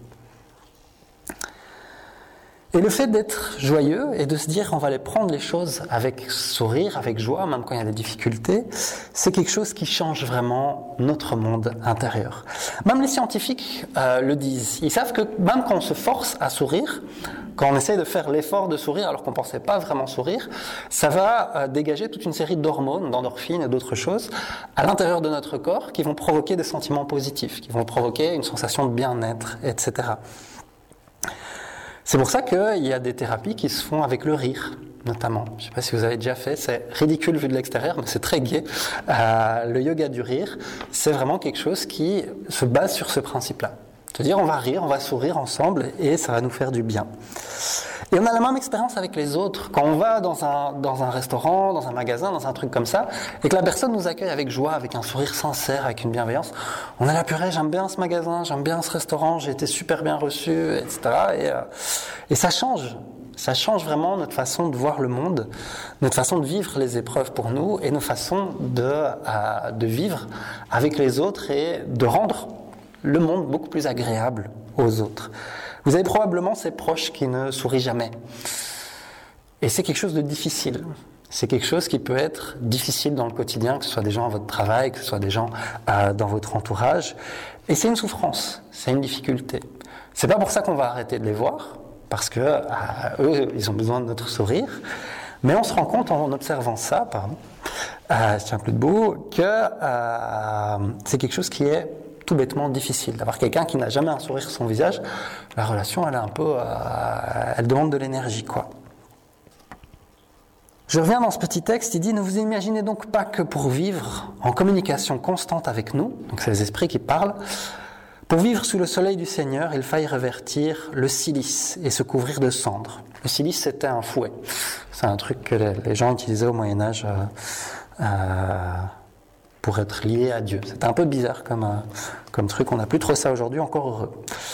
Non, non, encore une fois, soyez heureux, suivant les nécessités de l'humanité.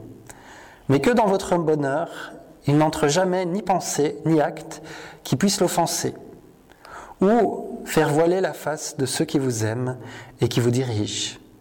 Dieu est amour et bénit ceux qui aiment sainement.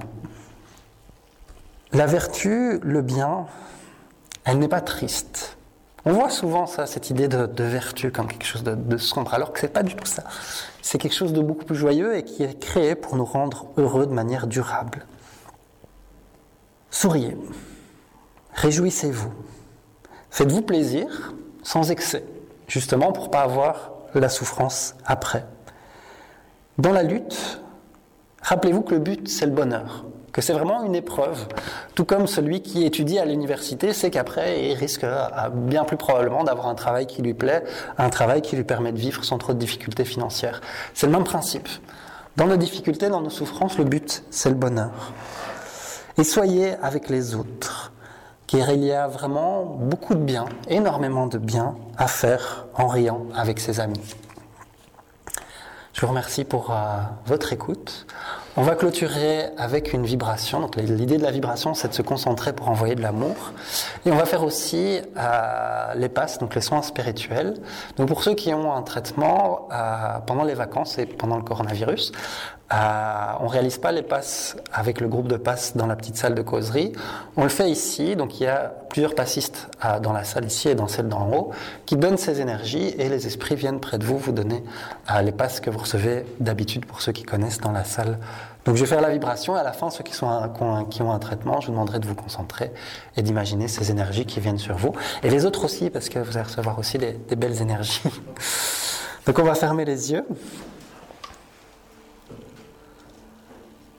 Et on va aller voir euh, dans nos souvenirs tous ceux qui réveillent en nous ces sourires, tous ceux qui réveillent en nous ces sentiments de joie, tous ces gens qu'on aime et qui nous font sentir des choses très positives. Ces sentiments, on va les, ressentir, ressentir cet amour qui vibre comme une lumière intense dans notre cœur. Et la spiritualité nous enseigne que ça, c'est une énergie, et que cette énergie, elle peut faire du bien. Ils appellent ça des vibrations, et ils utilisent ça pour aider les autres, et c'est ce qu'on va faire maintenant. On va garder ce, cette émotion et l'envoyer.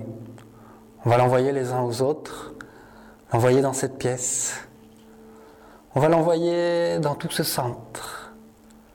Car même si nos yeux ne le voient pas, mais les esprits l'utilisent comme un grand hôpital, où ils reçoivent beaucoup de nos frères et sœurs désincarnés en situation difficile. Vibrons pour eux, mais vibrons aussi pour tous les autres hôpitaux spirituels du monde et les hôpitaux physiques qui sont mis à grande épreuve ces temps-ci dans le monde. Vibrons pour toutes les difficultés liées aux problèmes de santé actuels. Envoyons beaucoup de lumière à tous ceux qui souffrent des conséquences économiques ou des autres conséquences difficiles de ce virus. Vibrons pour tous les chercheurs, tous les médecins qui travaillent avec ça, tous les infirmiers, tout le personnel. Vibrons pour tous ceux qui sont malades et qui souffrent de beaucoup de difficultés. Vibrons pour tous ceux qui font des efforts pour essayer de diminuer les risques de contaminer d'autres personnes. Et envoyons beaucoup de lumière à toute l'humanité qui se retrouve pour une des premières fois de son existence à partager la même épreuve. Envoyons beaucoup de lumière pour les progrès de l'humanité, pour justement puisse s'installer sur cette terre un bien véritable, plus de justice, plus de partage, une utilisation plus raisonnable de nos ressources. Vibrons pour qu'on puisse apprendre à s'aimer. Vibrons pour tous ceux qui font des efforts pour se transformer, tous ceux qui font des efforts pour faire le bien et pour aider leurs prochains. Et envoyons beaucoup de lumière sur cette planète. Envoyons aussi beaucoup d'amour à nos proches, particulièrement ceux qui passent par de, de grandes difficultés pour l'instant.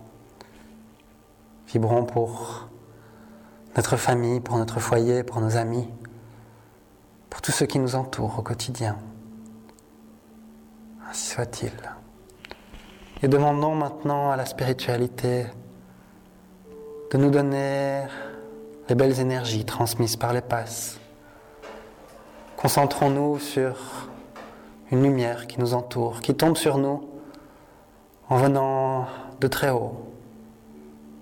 On sent cette lumière qui nous baigne comme si un magnifique de rayon de lumière bienfaisant brillait pour nous. On voit cette lumière qui rentre en nous, qui nous fait du bien. Et on va remercier.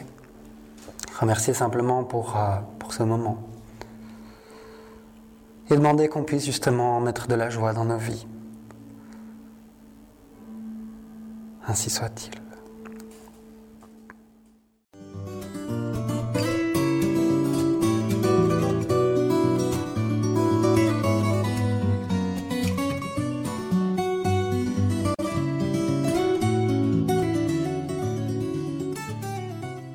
Maintenant, la parole à Jean-Pierre pour cette nouvelle lecture du livre de Marlène Nobre, Le passe magnétique, outil de guérison énergétique, aujourd'hui le chapitre 12, première partie, les différents types de guérison. Le passe magnétique, chapitre 12, première partie, les différents types de guérison. Alexis Carrel, médecin et chirurgien, est né en 1873 à Lyon.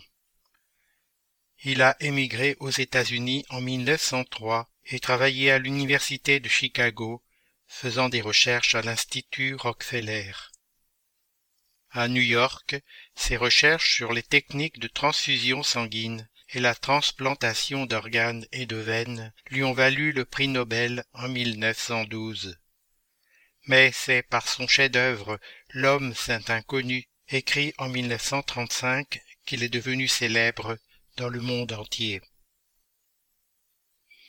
On savait qu'il était un homme de science qui croyait au miracle de la guérison spirituelle. Ses écrits détaillés le prouvent dans Voyage à Lourdes, que son ami Charles Lindbergh, le célèbre aviateur qui a traversé l'Atlantique pour la première fois, a trouvé parmi ses anciennes affaires et publié en 1950, six ans après sa mort.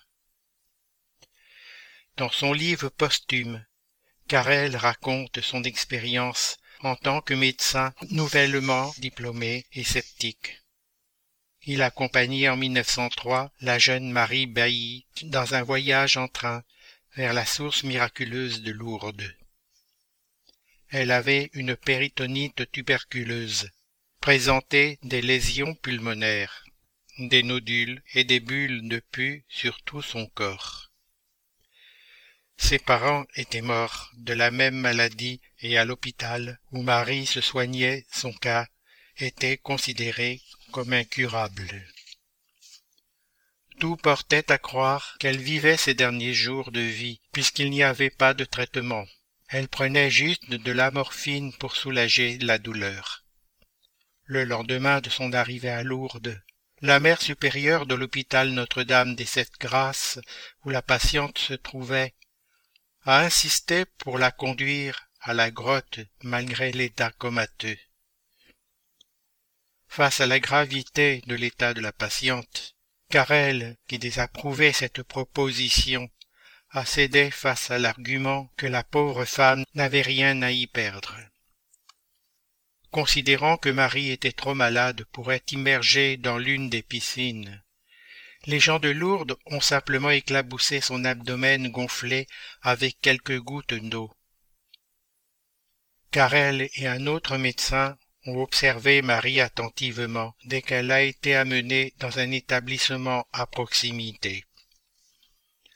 En quelques instants, l'abdomen de Marie s'est modifié.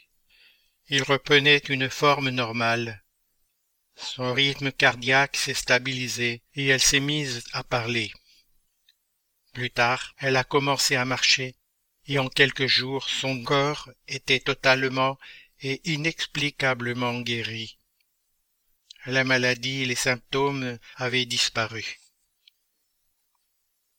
Tout au long de sa vie, le docteur Carrel a rendu témoignage de la vérité des guérisons spirituelles. Mais que contenait cette eau? Comment l'eau a-t-elle pu restaurer un corps malade, épuisé, en phase terminale de manière quasi instantanée? Nous aborderons plus loin cette question. Au Royaume-Uni, des milliers de personnes qui se consacrent à la guérison et appartiennent à la Fédération nationale des guérisseurs spirituels sont acceptés dans environ 1500 hôpitaux et peuvent y entrer librement pour soigner les patients qui souhaitent de l'aide spirituelle. Ceci est dû au mérite du médium Harry Edwards, un pionnier dans le domaine de la guérison qui s'est dévoué aux malades durant plus d'un quart de siècle.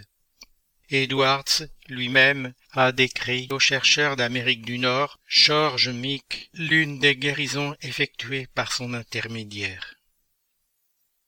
En juillet 1974, les parents de Jane Smith, résidant à Kirkborough dans le Staffordshire, m'ont demandé de l'aide pour la guérison spirituelle de leur fille. Elle souffrait d'un cancer sur la cuisse gauche, et son autre jambe et les fesses avaient la résistance du bois. Le clinicien et le chirurgien d'un hôpital de Staffordshire avaient prévu d'amputer sa jambe. Mais lorsque les examens ont révélé que le mal avait envahi la région de la hanche et du bassin, concluant que plus rien ne pouvait être fait par la médecine, ils ont appuyé la demande de guérison spirituelle. Monsieur et Madame Smith ont demandé l'avis du curé de leur paroisse, qui a conduit Jane personnellement à son sanctuaire. Je me rappellerai toujours de cette jambe enflée et endurcie. En un mois, celle-ci a commencé à ramollir. Son rétablissement a continué avec difficulté. Jenny venait tous les mois et son traitement était maintenu par une ardente intercession à distance. En six mois, les symptômes se sont estompés et les articulations pouvaient être fléchies. Jane marchait à nouveau et s'intéressait aux cours que faisaient ses camarades de classe. Elle s'est sentie en mesure de faire son permis de conduire. La récupération de Jane a commencé le jour même de son premier contact en présence du vicaire. Pour le médecin, Jane était condamnée à mourir. Cependant, elle n'est pas décédée. Les cellules cancéreuses ont été remplacées par des tissus sains. Les tendons se sont allongés. La paralysie a cédé et elle a retrouvé la coordination des mouvements. Dans ces deux récits sur Marie et sur Jane, il y a deux types différents de guérison. Marie a été guérie instantanément dans l'environnement de la grotte de Lourdes par l'eau répandue sur son ventre. Il a fallu six mois à Jane pour se débarrasser des cellules cancéreuses. Celles-ci ont été remplacées par du tissu sain grâce aux énergies salutaires de Harry Edwards, le médium guérisseur. Il y a des milliers d'autres cas de guérison, documentés ou non par des chercheurs dans diverses régions de la planète, au sein de peuples avancés ou primitifs, qui ont eu lieu de différentes manières. Mais sans aucun doute, en Jésus, l'humanité a connu le modèle parfait de guérison spirituelle. Il ne guérissait pas seulement le corps, mais encourageait les bénéficiaires à maintenir leur santé par une conduite morale élevée, basée sur l'acquisition des vertus. Deuxième partie. Les guérisons instantanées. La guérison instantanée rare, exceptionnelle dans l'existence ordinaire. Cependant, elle était courante dans l'action thérapeutique du Christ. De quoi dépend le pouvoir de guérison du magnétiseur? Selon Kardec, il dépend essentiellement de deux éléments. 1. De la pureté de la substance inoculée. 2. De l'énergie de la volonté. Plus la volonté est puissante, plus abondante est l'émission fluidique, donnant au fluide une plus grande force de pénétration. Il est des personnes douées d'une puissance telle qu'elles opèrent sur certains malades des guérisons instantanées par la seule imposition des mains ou même par un seul acte de la volonté. Rappelons-nous que l'action magnétique nécessite l'intervention d'un magnétiseur et que son effet est lié à la force et à la qualité du fluide qu'il aura mis en circulation. La guérison dépendra en principe de l'adéquation des qualités du fluide à la nature et à la cause du mal. La transmission peut s'effectuer par le fluide des esprits qui agissent directement et sans intermédiaire sur l'arcarné. C'est ce qu'on appelle le magnétisme spirituel, dont la qualité est proportionnelle aux qualités de l'esprit émetteur. Il y a le magnétisme mixte, semi-spirituel ou humain spirituel, où les fluides spirituels versés sur le magnétiseur se mélangent aux siens. Selon ce qui précède, il semble que la guérison de Marie Bailly rapporté par Alexis Carrel, a été possible grâce au fluide des esprits supérieurs présents dans l'eau et l'environnement de la grotte, les imprégnant d'énergie d'une grande pureté. Il est également possible que les incarnés, même à leur insu, y aient contribué avec leur part de fluide bénéfique. Concernant la guérison de Jane Smith, on peut avancer qu'elle est due au fluide mixte avec un pourcentage élevé du fluide du magnétiseur Harry Edwards. Dans les guérisons accomplies par Jésus, il a utilisé de l'eau, de la boue et de la salive. Il a imposé ses mains, donné un ordre verbal. Mais elles ont toujours été instantanées, en raison de la pureté du fluide utilisé et du pouvoir de sa volonté. Il ne s'agit donc pas de miracle dans le sens ordinaire du terme. Sur ces phénomènes qui seront courants dans le futur, Kardec dit Puisque ces sortes de guérisons reposent sur un principe naturel et que le pouvoir de les opérer n'est pas un privilège, c'est qu'elles ne sortent pas de la nature et qu'elles n'ont de miraculeux que l'apparence. Hippocrate, le père de la médecine scientifique, voyait donc juste quand il enseignait que chaque individu porte en lui une pharmacie, une propension innée à se guérir. Merci Jean-Pierre. Chers auditeurs, vous pouvez aller sur les différents sites du mouvement spirit francophone et y trouver les informations et renseignements grâce aux liens qui existent sur le site www.lmsf.org. Chers auditeurs, nous sommes heureux d'avoir passé quelques instants ensemble. Nos émissions sont actualisées le 1er et le 15 de chaque mois. Et en attendant, nous vous disons à bientôt sur Radio Kardec.